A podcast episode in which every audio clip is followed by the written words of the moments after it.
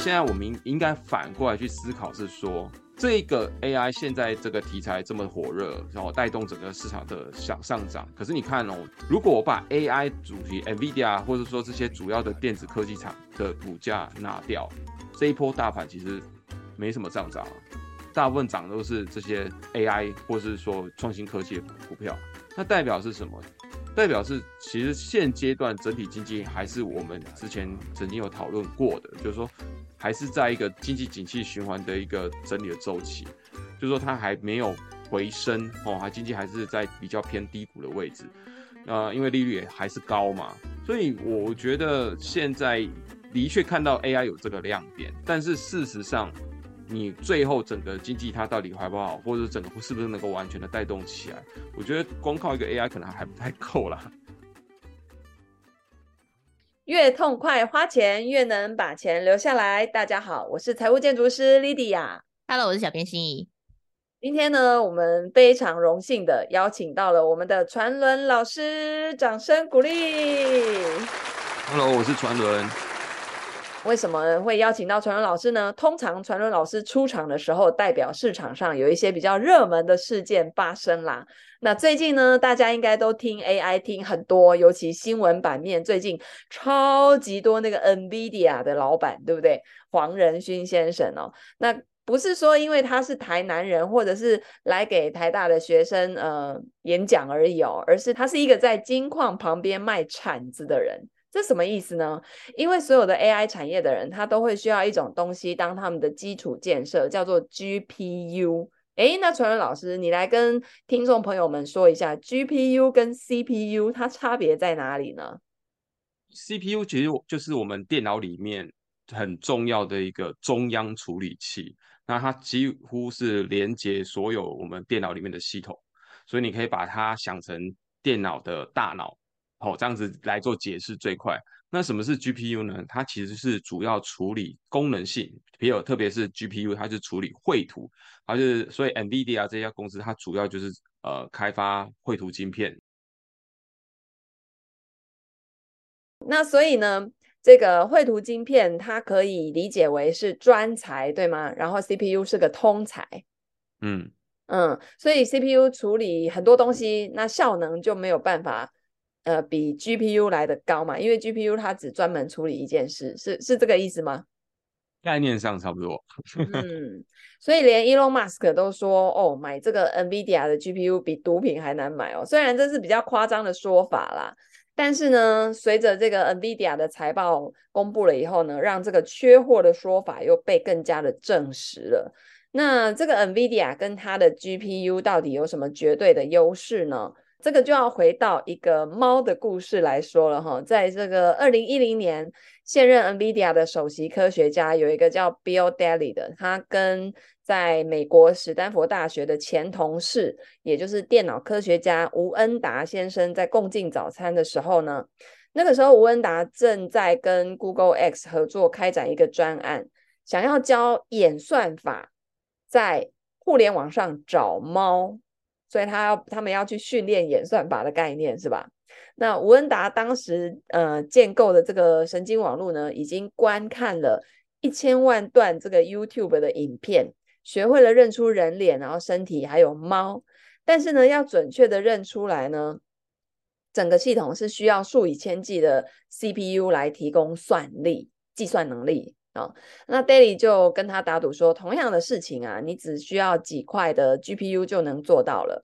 而 GPU 它的确也做到了，在训练这个认识猫这个模型的时候呢，展现出它比 CPU 更快，然后更有效率，而且这种处理能力呢是高于 CPU 很多的哦。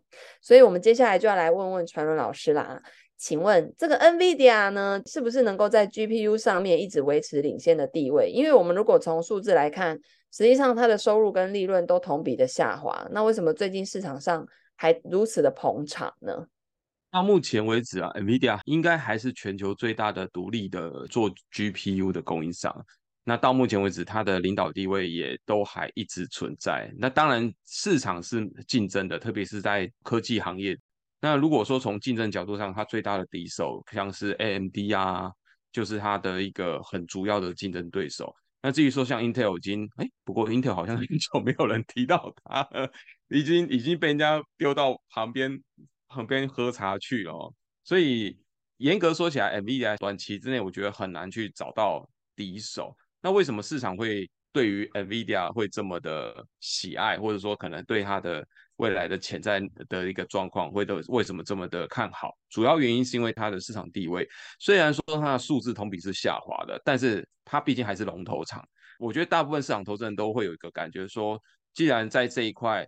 呃，没有人可以跟你竞争，或者说你还是一个市场的主主导地位。那说实在的，就是等待一个景气回升的状况嘛。因为我想去年的半导体产业，它相对来说就是在一个比较疲弱的情况，甚至从去年到今年的上半年，就是在第一季、第二季的时候，都还是在整体去化库存的阶段。但是 NVIDIA 都还能够保持一个稳定，而且它还能够维持它的市占，那这个都会让带给投资人一个比较大的信心。第二个当然是它的技术创新。其实，NVIDIA 在创新这一块，特别是像最近看到的 AI，或者是再早之前，其实它都一直在革新创新。对于很多投资人来说，都认为这家公司都还是有持续在成长的。但既然有在成长，市场也会比较愿意给它所谓的溢价，就是 premium 的部分，就股价还会有比较大的一个空间呐、那当然，接下来最主要的是说。大家现在市场上对于它的未来的潜在市场的机会，其实是看得比较宽阔哦。因为过去其实 NVIDIA 它着重除了游戏，特别是在游戏市场是无人能敌啊。那但是现阶段透过一些 AI 运算平台、数据中心、自动驾驶、人工智慧等等，都让 NVIDIA 在未来的潜在市场的那个范围。更加的扩展，所以我想，其实投资市场就是这样的。当大家对你的未来的期待性越高，都会比较愿意给你比较高的溢价空间。这也是尽管说前一段时间，不管是实际上半导体产业的一个整理啊，库存过高的问题，那虽然说市场价格有修正，但事实上，当一些比较期待性的东西出来之后，哎，大家都又重新愿意给 NVIDIA。或是一些现在的半导体公司有很高的一个期待，这是我觉得是主要的一个原因呐、啊。嗯，所以最近台积电这样半导体产业跟着涨，也是这个原因吗？当然啊，当然啊，这是一定的啊。因为以现在目前的先进制程来说，我们先讲台湾整体的代工产业好，台湾整体代工产业占全球大概四十七 percent，然后如果是先进制程的话，大概是占八十 percent，真的是还蛮高的。那我们就先讲最近最夯的 AI 晶片好了。AI 晶片的话，它主要还是以十六纳米以下的先进制程为主要技术，所以你你要能够有十六奈米以下的先进制程，然后同时你还可以吃下比较大量的订单来生产的，那市场上大概就只有两个公司可以做到，台积电跟三星。所以这也是为什么这几天那个 NVIDIA 股价大喷的时候，台积电也是跟着喷啊。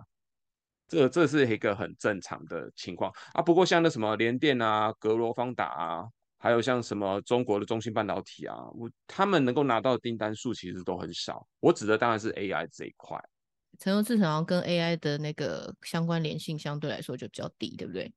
对，它相关联性比较低。但是事实上，如果我们去想啊。呃，我刚刚其实也跟你们分享过嘛，就是说，虽然 NVIDIA 它带头喊这个 AI 的一个题材，然后整个 AI 的晶片啊，AI 的运算啊，AI 整个人工智慧的一个服务，感觉现在就是大家期待很高，但是你也不能说哦，我今天好像所有一切的焦点都只在 AI 身上，这个其实是应该是这样讲。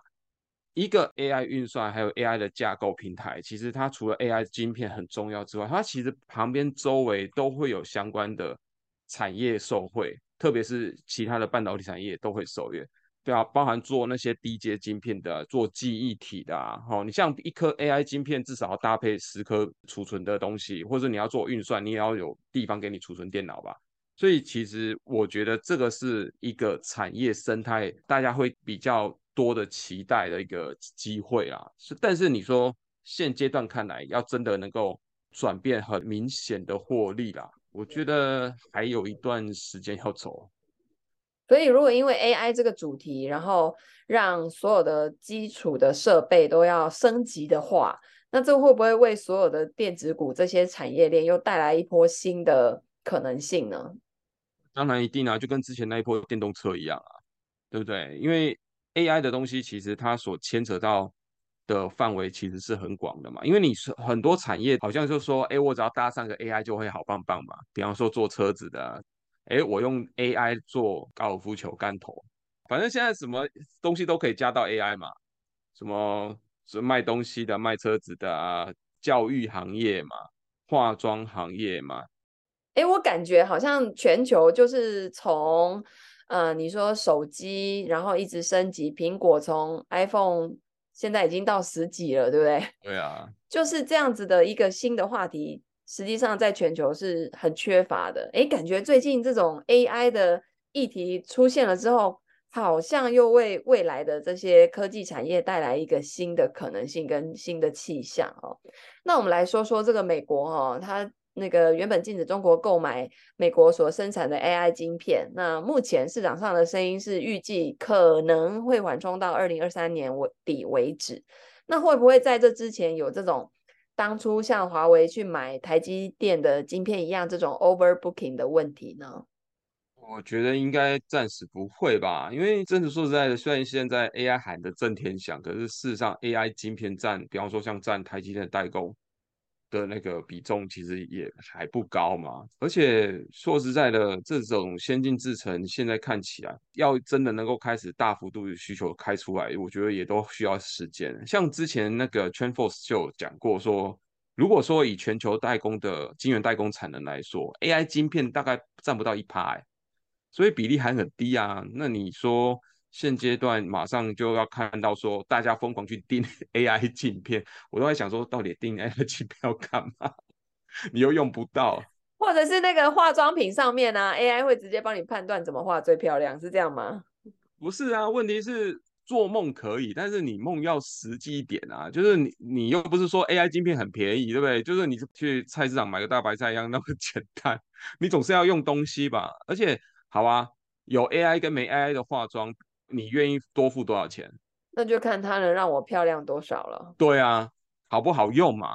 所以现在根本就是一个 try and error 的过程，就是你在尝试跟接触的过程。就像最近大家不是在一直疯狂用那个 Chat GPT 嘛？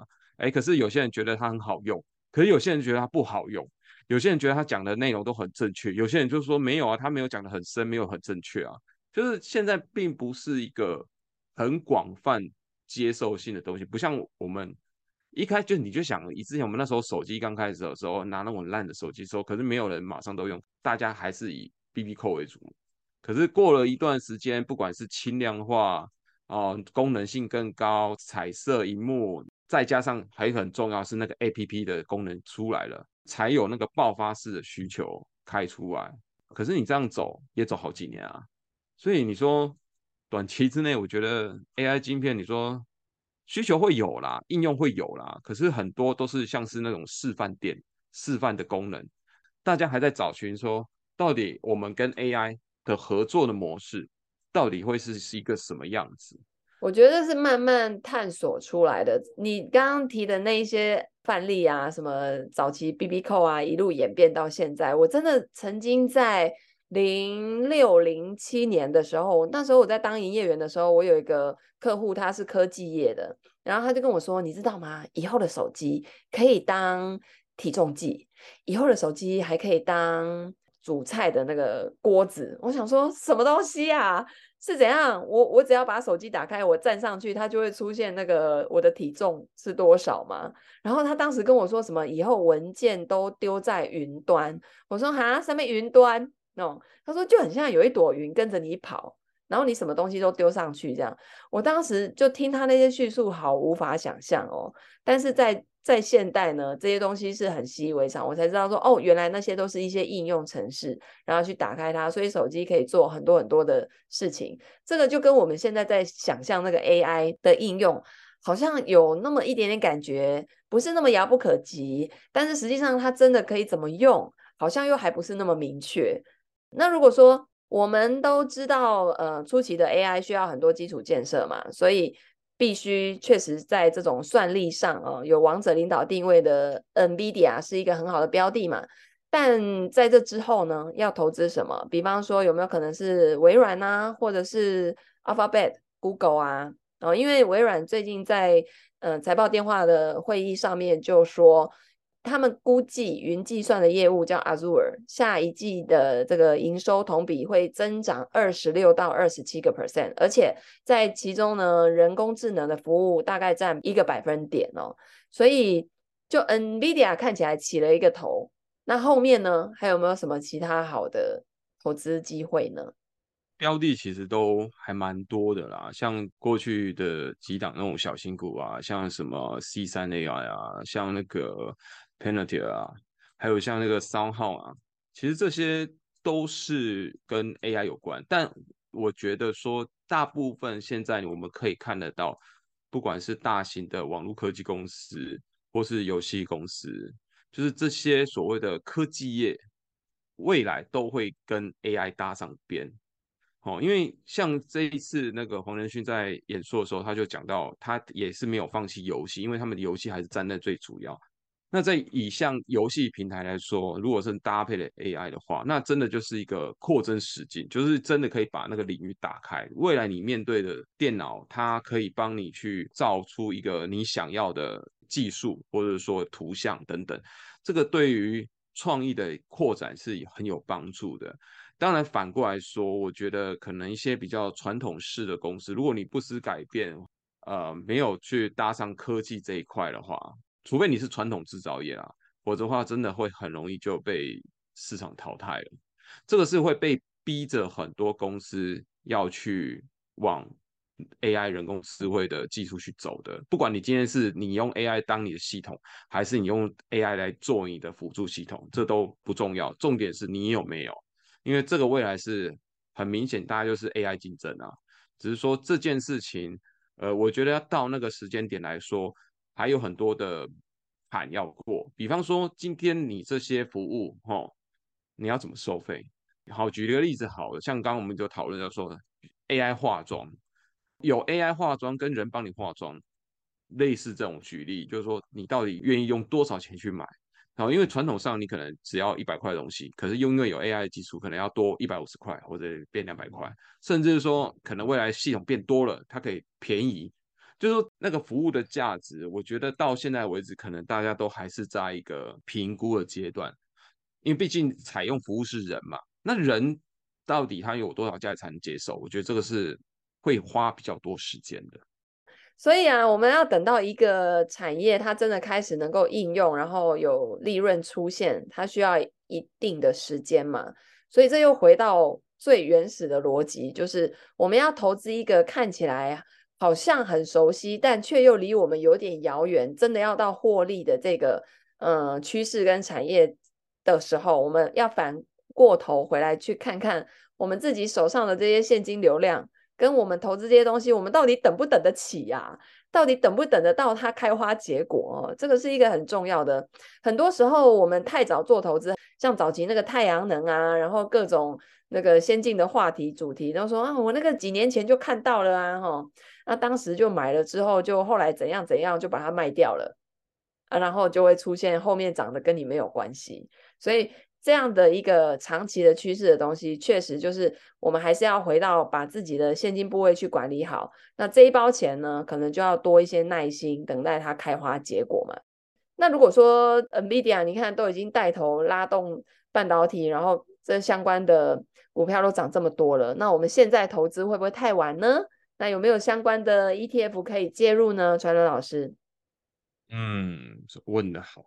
其实我之前本来就有相关的那种号称像什么 AI 的 ETF 或是机器人的 ETF 在市场上，这几档应该都之前有讲过，BOTZ，然后还有那个 ROBO，然后还有一个是 iShare 有发一个叫 IRBO，再来是那个我说觉得还可以的 AI 的 ETF 是那个。ROBT 那是 First Trust，因为它里面像 ROBT，它就有投资到那个 C 三点 AI。市场上主要的 AI 的 ETF 真的没有一个真的很纯粹的，都会有卡到机器人或是做电动车的。就像我们刚刚已经有讲到，其实 AI 它是一个你可以把它想成是一个功能性的东西。那你所有的科技公司都会跟 AI 扯上关系，差别只在说，到底跟它扯上关系的是大的科技公司，还是中型的科技公司，还是小型的科技公司？回过头来，这些公司还是主要都是一些科技公司，可能是像机器人公司为主啦。但是实际上，你说真的很纯粹，能够有所谓代表性的，到目前为止，可能我自己的感觉是，所有行业其实都会沾到边。当，你说你可以做的很纯粹哦，就是做机器人、做 AI 的公司，这是一种方向。可是，就像刚刚我们讲到的，其实未来 AI 这个技术其实是会落地到很多的行业里面去。像我刚刚讲那四档所谓的 AI 的概念的 ETF。它也是这样分。那像 First Trust 它的那个 ROBT ETF，那这一档它买的标的就属于是中小型的公司。那它的投的标的就是台湾人就比较不熟悉的，像它第一大持股是 C3AI，不像其他人的标的可能是 NVIDIA 啊，或者是那个做那个日本那个自动化传感器的 Fanuc。还有像那个 ISRG，就是那个达芬奇机器人手臂啊，哦，或是那个 ABB NVIDIA，还有你看台湾的那个机器人的 ETF AI ETF 是买谁？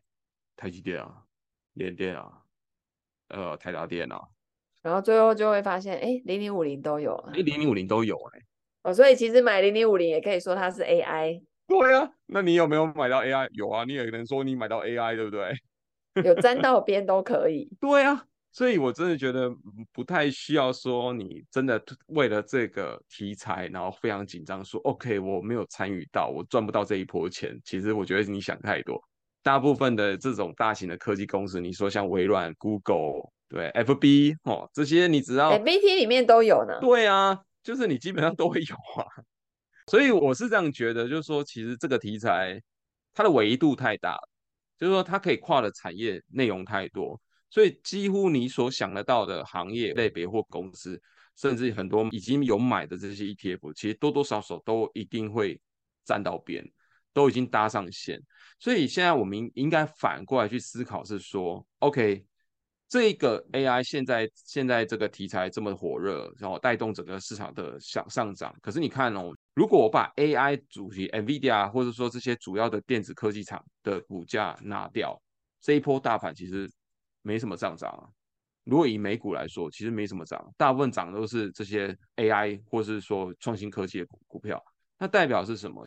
代表是其实现阶段整体经济还是我们之前曾经有讨论过的，就是说还是在一个经济景气循环的一个整理的周期，就是说它还没有回升哦，还经济还是在比较偏低谷的位置。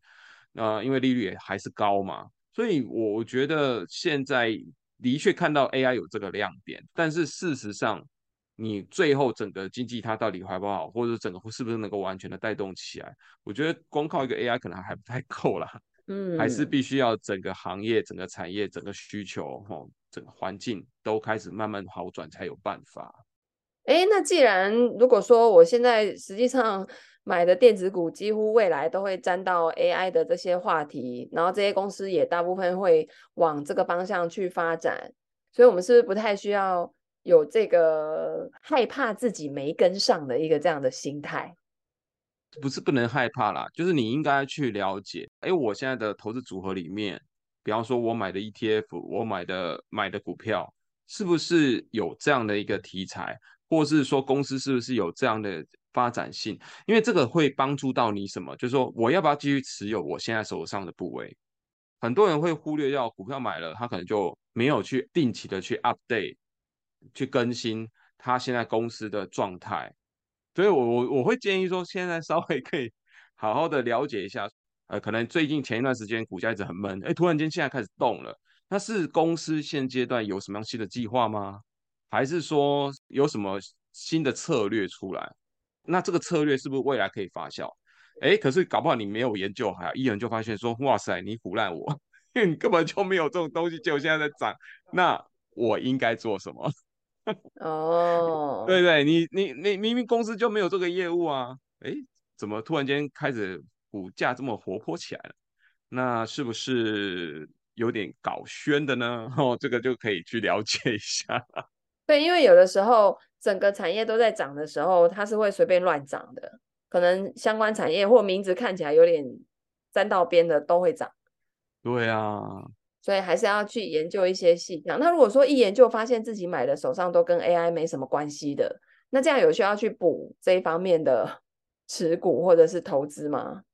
我觉得还是回到个人的风险属性上，因为毕竟这种成长型的行业，如果你没有投资过的经验，相对来说它都会比较是在玩一个预期跟溢价啦。就是说，可能现在的预期很好，市场热度够夯的。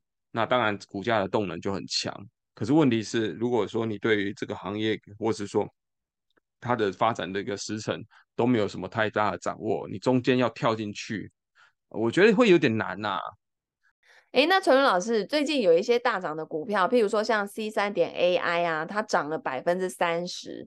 然后有一家叫什么 Plantier Technology PLTR 这一家公司呢，上涨了百分之二三。还有一个叫语音人工智能公司 SoundHound，它上涨了百分之十。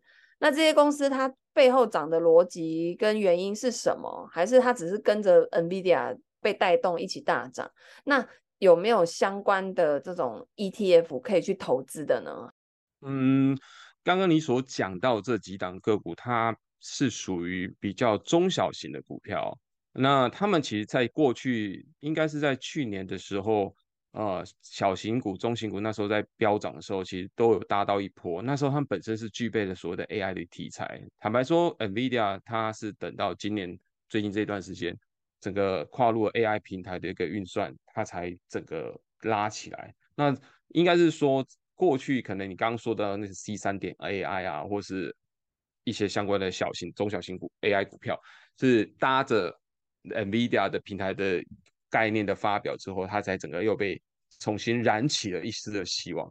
我应该是这样讲，就是说，嗯，大部分我们现在所看到的 AI 的公司，其实也不止这些中小型，像像我们过去很熟悉的，像 FB、像微软哦，像 Google，他们未来都会参与到，或者说接触到整个开发出他们未来的呃 AI 概念的。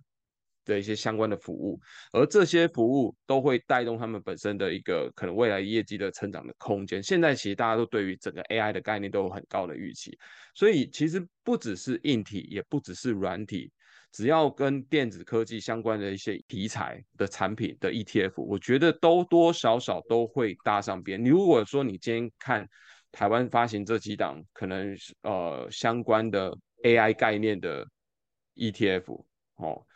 大部分他们在微软、跟 FB、跟 Google 持股比例都不少，那甚至说像我像那个传统老师最喜欢的核心持股 VT 来说的话，它的前十大持股当中有五档，前五大就是苹果、微软、亚马逊、跟 Google 还有 NVIDIA，那 基本上几乎都是跟跟那个已经都包了，对啊，都都包啦。好，所以、嗯、那像 VT 的前十大持股当中有七大持股。都是科技类股，也都跟刚刚的几乎都有念到了。就是说，今天你事实上，如果你站在从投资的角度来说，如果你已经做好全球布局，甚至你已经做好，就像我们刚刚说的，我们已经买进整个地球了。其实现阶段你多多少少都已经碰触到可能未来的成长的机会，因为我们你要知道说，很多大型公司它未来的成长空间，它其实都会搭配到很多新的题材。它都有机会再往上走，那这样子你就不需要再额外去做做配置，不用单独把 AI 这个主题拉出来再做一支配置的意思，对，是吗？对啊，除非说今天你可能，比方说刚刚我们讲到 C 三点 AI，或者像刚刚我们有讨论到那个 Palantir，就是说你真的是啊深入的研究说，哎，它的 AI 的服务。跟它的一些功能是真的能够领先市场，打败所有其他人，然后能够独占鳌头的，可以在这个 AI 领域当中变成 leader 的，那当然你就可以单纯去研究它，单独去加码。对，就像最近的 NVIDIA 一样嘛，因为我相信 AMD 绝对也会跨入 AMD，它这也是做晶片的，它也是会去做 AI 的概念的东西啊。可是问题是为什么它现在相对来说比较闷？还有一个是在旁边喘的那个 Intel，哦，Intel 几乎没有被提到。对啊，就是刚刚不也逮急啊？你好，他是路过吗？最近不是有张梗图吗？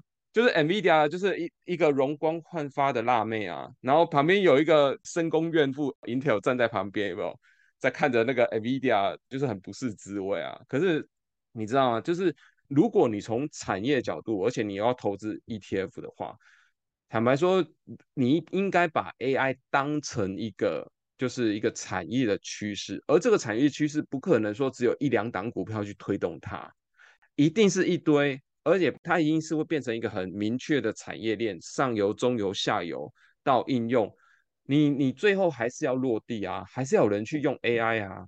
哎，传伦老师，那我好奇问一下哦，如果说手上有 NVIDIA 的听众们，哎，现在短线拉这么多，涨这么大一波了耶，要不要先获利呀？呃，我觉得回归到就是说，你怎么去看 NVIDIA 它的发展性？就看你是什么样的投资属性的人，因为如果你是很早期，真的从他的一开始做绘图晶片去观察它的长期基本面，然后你会很清楚说它可能未来三年五年它的发展路径，甚至它未来潜力空间。坦白说，你现阶段反而是可以期待说黄仁勋要把 NVIDIA 带去哪里，你可能就是一个超级粉，或者说你可能就是一个已经了解他透彻的人，你知道他在往哪走。但是我相信说，有些人可能还是，哎，刚好去年半导体低点，我想说，哎，买个龙头。对，然后本来想卖，然后阴错阳差没卖到这样。哎，那可是川川老师，你不是最常讲说卖？那你买进的理由消失了没？对啊，但你重点就是说，你当初的买进理由有没有消失？我自己是这样设定啊，但是有些人他可能不是纯粹就是因为买进没有理由，没有理由怎么办啊？我相信很多人买进没有理由啦，那怎么办？现在又涨这么多了，怎么办？对啊，而且我建议说，你的买进理由一定要把它有数字化下来。比方说，你可能会希望说看到它未来每年的营收增长空间，然后或者是说它这一块新的一个业务未来能够有多少增长空间，能够贡献它的 EPS 多少，就是你一定要有一个比较明确的方向出来，不然我都不知道那个价值该怎么去定义它。哎，那传伦老师，你举个例子吧。比方说啊，应用材料好了，应用材料买进它，然后什么条件出现，你会去卖掉它？比方说，像半导体产业，它可能去年到今年上半年，其实都很明显都是在一个库存打呆的一个周期。那刚刚我们已经有讲过说，呃，像半导体，比方说制造啊或制成等等，其实今年应该说一整年，其实大部分都是一个再往下修正它的猜测的一个情况。但是大家会有一个预期，说，前接下来第三季、第四季，它可能会有一个比较明显落底回升的一个机会。应该这样讲，我当初所设定就是说，让它回到它原本的可能是，比方说六个 percent、八个 percent、四个 percent 的增长空间。我去定义它说，只要它回到那个原本的基础点，我就会去把它卖掉。会事先有一个出厂的条件的设定，但不是价格，对吧？对啊。嗯，不是说要设定它涨到多少，我要来卖掉，不是这种。当然不是啊，你你不可能，你也没办法这样子预测了。比方说，我现在在看半导体产业，我的角度就是说，只要它回到它原本的成长的轨道，那我就会去做第一波的调整，这个是很合理的。因为之前真的砍蛮多，因为我们都知道说，去年其实半导体行业其实很明显是因为库存 overbooking 嘛，其实这个是很明显的一个 trigger。简单来说，如果未来没有 overbooking，那也代表它的股价或者是说基本面都回到了原本的状况，那势必它的股价一定是弹了一大波嘛。但是我那个时间点，我就会去做调整了。所以大家还是要回过头来去研究自己的这些整体的资产配置啦。那当然，你要做这种主题性、话题性，然后比较长远未来的一个布局的话。那你就要去看说，哎，这个投资它占你整个的资产配置的比重是多少？它扮演什么样的角色呢？它是攻击的部位还是防守的部位呢？它是前锋、中锋还是后卫啊？这个都要把它区分清楚来哦。所以不单单只是单点式的思维去看说，哇，最近这个新闻到处都是，哇，NVIDIA 又涨成这样子，那这个产业是不是未来很有可能性等等的哦？